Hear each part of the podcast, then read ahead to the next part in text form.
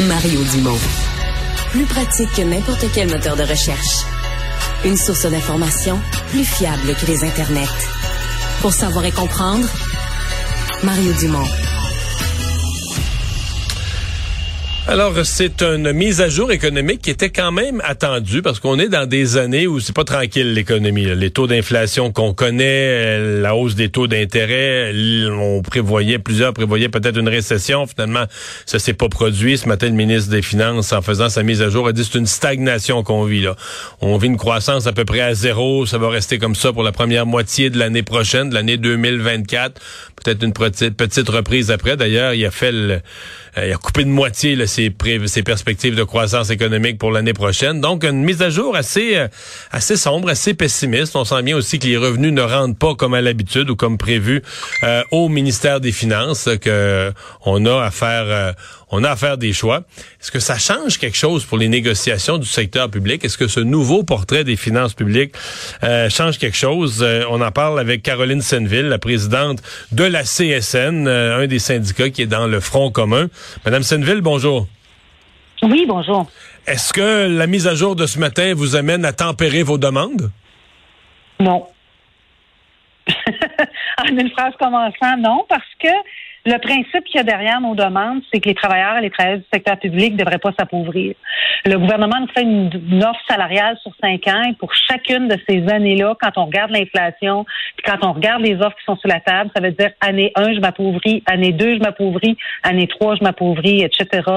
C'est vraiment pas comme ça qu'on va euh, attirer et garder. Oui. Ouais, mais pas avec les chiffres présentés ce matin. Avec les chiffres présentés ce matin, euh, ben pour cette année, il y a le paiement forfaitaire qui comble un peu l'inflation. Mais pour les années suivantes, on est dans de l'inflation autour de 2% parce ce qu'on vous offre, c'est plus ou moins 2% par année. En tout cas, on n'est pas loin, on est peut-être à 1,1 près, mais on est, il n'y a pas un appauvrissement. Je sais que vous avez affirmé ça depuis le début des négociations, mais c'est pas ce qui est démontré par les chefs ce matin. Il n'y aurait pas d'appauvrissement des, travailleurs du secteur public.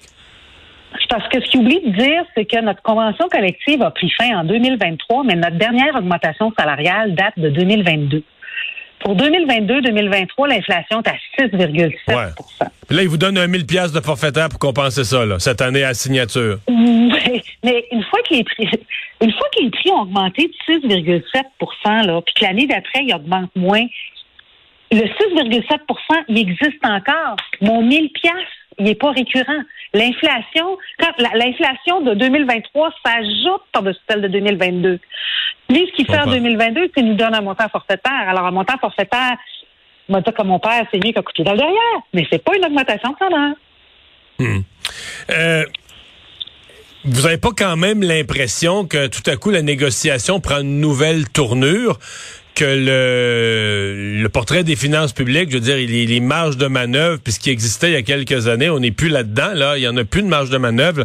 On est dans les essentiels, on bonifie les programmes sociaux, on construit des logements sociaux pour les plus pauvres, des logements pour les itinérants, mais on n'est plus dans l'abondance, là, c'est un, c'est un régime un peu plus sec, non?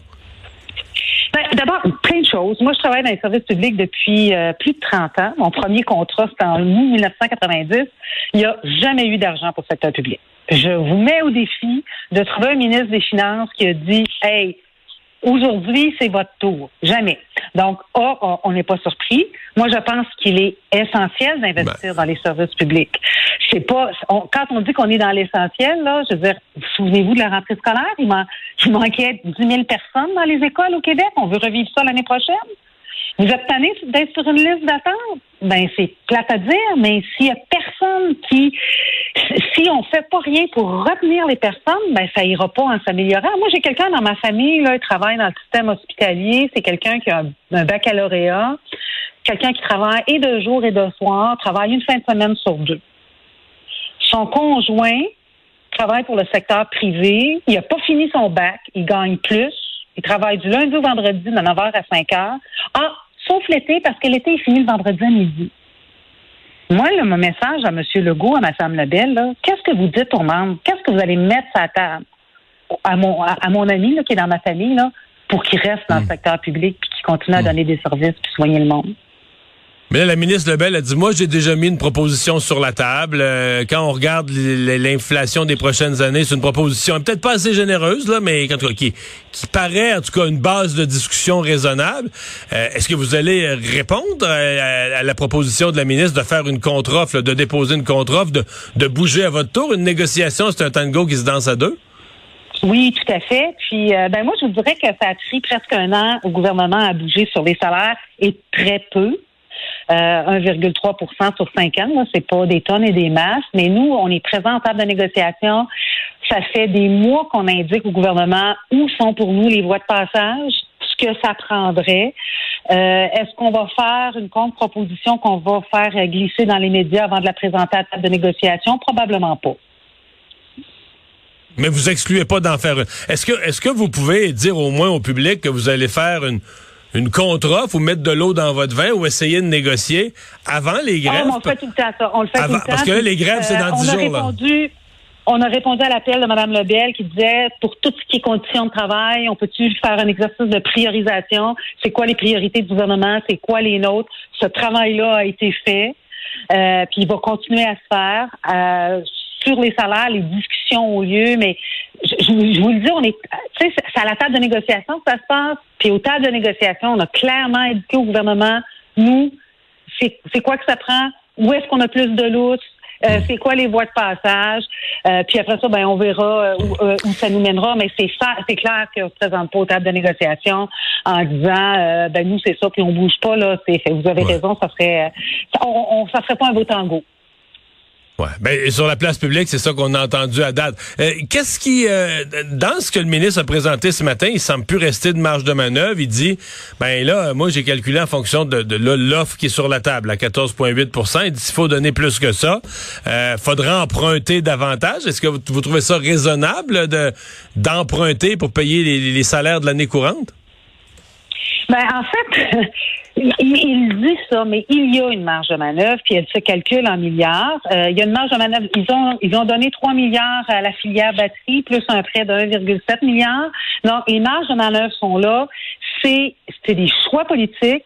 Combien ça coûte au Québec d'avoir des services qui fonctionnent pas. Comment ça coûte? Combien ça coûte au Québec d'avoir des gens sur des listes d'attente qui peuvent pas hmm. travailler parce qu'ils attendent d'être opérés? Combien ça coûte les retards scolaires? Combien? Mais je vais pas vous décevoir. Je pense que les gens qui nous écoutent se disent, ouais, mais d'après moi, même si on augmentait les salaires de 10, 12, 15, 20% dans le secteur public, il va encore avoir des listes d'attente l'année prochaine, là. Ben, si on était sûr, si on était sûr qu'il n'y en aurait plus jamais, là. Mais au moment où on se parle, qui empêche de donner des services, c'est le manque de personnel. C'est pas, on manque pas de salles d'opération au Québec. Ce qu'on manque, c'est du monde pour faire marcher la table d'opération. Puis pas juste des médecins, parce que oui, c'est sûr que si le médecin spécialiste n'a pas de tête, ne peut pas vous opérer, mais savez-vous que s'il n'y a pas quelqu'un qui désinfecte et stérilise la salle d'opération, ça c'est quelqu'un de l'hygiène et de salubrité, là, mais si lui n'est pas capable de faire ce job-là, vous n'êtes pas opéré. Parce que la salle n'est pas désinfectée, elle n'est pas, elle est pas stérile, vous ne pouvez pas être opéré dans cette salle d'opération-là. Là. Est-ce que vous les croyez, les chiffres du ministre des Finances? Est-ce que vous croyez au portrait qu'il a présenté ce matin? Je le nuancerais. Euh, je pense qu'il présente les chiffres sous un jour qui fait son affaire. Euh, puis euh, oui, c'est ça. Je pense qu'il présente les jours. puis je, je, suis pas en train de dire que c'est complètement faux, c'est de la foutaise, mais euh, il y a des marges de manœuvre. La situation économique du Québec euh, est meilleure que celle d'à peu près toutes les autres provinces canadiennes. Le taux de chômage est plus bas ici que euh, deux points plus bas qu'en Ontario. Là, quand est-ce la dernière fois qu'on a vu ça? Donc, euh, moi, je trouve qu'on est vraiment plus dans le domaine des choix politiques que des choix euh, véritablement là, de, de, de, de calcul comptable. Et donc, l'exercice de ce matin vous amène pas à réviser à la baisse vos demandes? Je ne, il n'y a aucune raison pour laquelle les travailleurs du secteur public devraient être plus pauvres l'année prochaine. Madame Selvin, merci beaucoup. Au revoir. Caroline Senneville, la présidente de la CSN.